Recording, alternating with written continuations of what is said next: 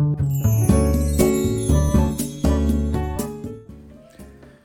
はようございます。愛知県岡崎市のオーラムという一人サロンで美容師をしています。カナダと申します。このチャンネルは美容師歴25年以上の僕が一人サロン経営のことや美容のこと髪のことなどを毎朝7時に配信しているチャンネルです、え、今日は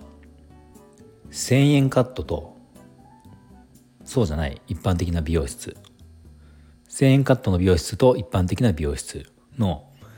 何が違うのかっていうお話をしようと思います。まあ、最近あのツイッターとかでちょっと僕いろいろ見てるとあのー、見てて1,000円カットで働いている仕事をされている美容師さんのツイートとかをまあちょいちょいちょいちょい見るんですけどあのそれ結構面白くてまあ要はお客様があの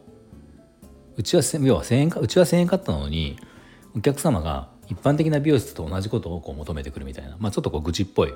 あのツイートとかをされてるのもちょっとあって、まあ、結構その共感する部分が多かったりするのであのいいねをしたりとかちょっと見てあのコメントしたりとかしてるんですけどまあそれ見てて、まあ、結局なんでそうなるかっていうとやっぱり1,000円カットと一般的な美容室の違いっていうものがやっぱり知らない人が多いっていうか多分知らない方がほとんどなのかなっていう感じなんですよね。うん、まあ無理もないというかまあそなんかそれをどこで説明聞くかもっていうね場もないし、まあ、同じ美容室っていうふうにこうね看板というかお店が美容室ってなってて、まあ、たまたまそこで金額が高いとか安いとかっていうことになってるから、まあ、分かんない人は分かんないのかなと思うので、まあ、ここで今日僕がそのそういう説明をちょっとしようかなと思うんですけど、まあ、一番分かりやすいのはお寿司屋さんですね一番分かりやすい例は。うん、お寿司屋さんありますよね。えー、100円寿司かカウンター寿司かっていう、まあ、この違いって思ってもらったらいいと思うんですね。100円寿司とカウンターのお寿司屋さんって、まあ、同じお寿司屋さんっていうくくりではあるんだけど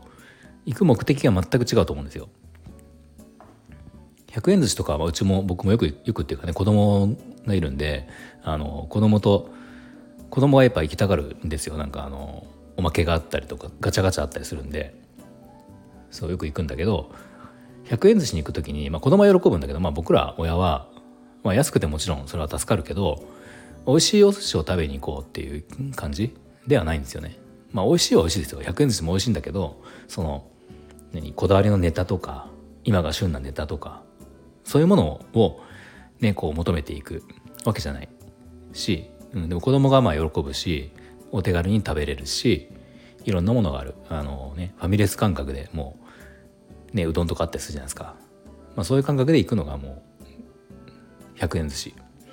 で一方カウンター寿司っていうのは、まあ、あんまり僕も行ったことないんですけどそのまあそこの店主の大将のこだわりだったりとか、まあ、お任せでね握ってもらったりとかであの要はなんていうのかプロの味というか、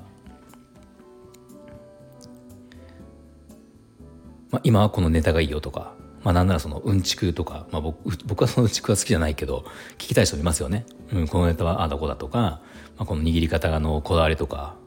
いろんなその話をしながら、まあ、コミュニケーションも含めてみたいなことなんですかね、まあえーと、カウンター寿司、まあ、だから100円じゃなくてまあねし、ま、いくらかしますよね金額、そうそのように全くその目的お寿司を食べに行くっていう同じ行為でも行く目的とか、あのー、ね、行く時ってまあ全然違うんですよね。まあ、それと同じで1,000円カットと一般的な、えー、美容室、まあ、例えば5,000円6,000円とかのカットで同じ髪を切るっていう行為っていうかね同じ髪を切りに行く場所ではあるんだけどこれ全く目的が違うんですよね。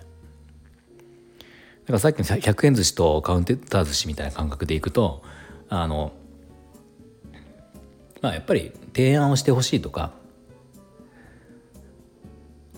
何かこう注文を、ね、注文というか、うん、あの最新の最新の流行の髪型とかまあいろいろこうこだわりがある人はやっぱり5,000円6,000円払って美容室に行かなきゃ行か行った方がいいしで1,000円カットの良さっていうのはもうそういうこと言わずに行ってパパッと切ってくれる予約もなしでパッパッと行って、えー、切ってくれる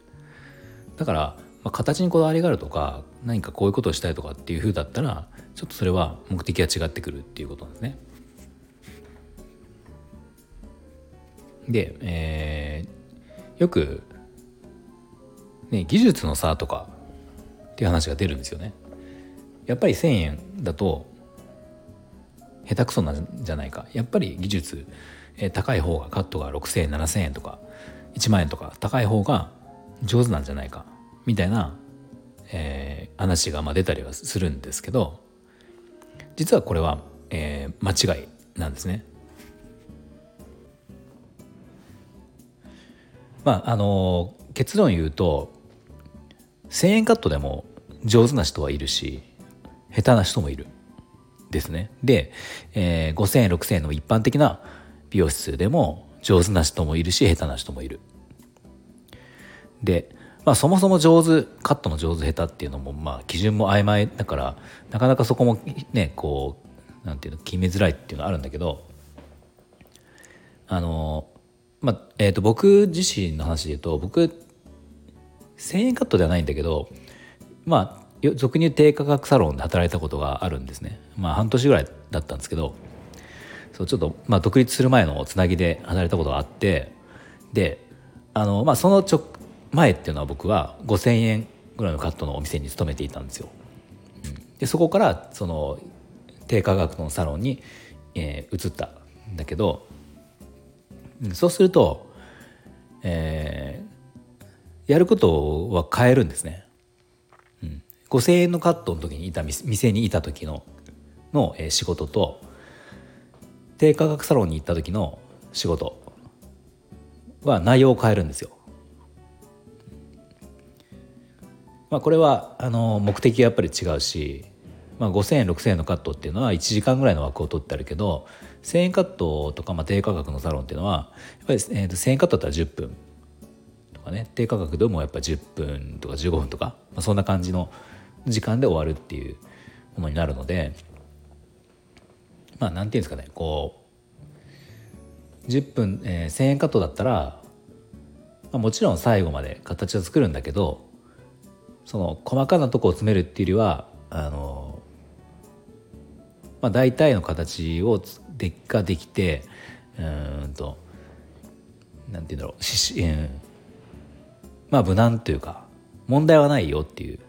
ものに仕上げてくれるしかも短時間で安くてだから、えー、実はこだわったらすごくいいものが作れる美容師さんだとしても1,000円カットではそれはしないんですね。うん、だから別にまあ要はだから、えー、1,000円カットだから下手っていうわけでもないし、うん、あの一般的な5,6,000円のカットが上手っていうわけでもないっていう、まあ、そもそもやることが違うってことです。でよくその、まあ、口コミとかのサイサイトの口コミとかで、まあ、その低価格の低価格のサロンにの口コミとか見ると、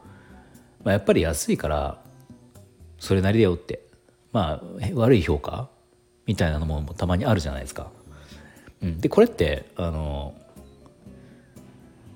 まあ要は多分行った人がその目的で行ってないですよね。違った目的で行ってしまってる。普通の一般的なヘアサロンのやることを求めて、えー、そこに行ってる1000円カットに行ってしまってるからまあ、それは違いますよね、うん、だから目的は分かってないからそういう評価になるんだけど、うん、あのもうサクサクっと切ってほしいっていう人がいけばいやあの1000円カットいいよってなるわけですよ。だからまあ口コミはあまり正直僕はそういう意味ではあまり当てにならないと思ってるんでその1000円カットに関しては。だから1000円カットっていうのはそういうものっていうのを分かっていれば使い分けができるのかなっていうのは思いますね。だから僕もし美容師じゃなかったら1000円カットを使うなと思ったのが子供のカットで使うと思うんですよ。うん、まあ自分が行くかどうか分かんないけどその、ね、今今僕は美容師だからあの子供のカットしますけどもし美容師じゃなくて子供のカットをどこかでやってもらおうと思った時に、まあ、子供にねそんな5,000円も6,000円もっていう感じでもないし、まあ、例えば幼稚園児とかになってくるとねそんな動いちゃうから切れないんですよ正直あんまり。だから、まあ、それを今分かっちゃってるかってのもあるけど、うん、子供のカットは1,000円カットを利用させてもらって、えー、ねまめに月に1回行くとかで僕は使うのかな使うかなってちょっとまあ思ったりはするんですけど、まあ、今日の話まとめると1,000円カットと、えー、一般的な5,000円6、うんえー、一般的な美容室の違いは100円寿司とカウンター寿司ですよっていう、まあ、そういうことですね。はい。では今日の内容がさえー、少しでも参考になりましたら、いいねボタン、フォローをぜひお願いします。では今日も最後まで聞いていただきありがとうございました。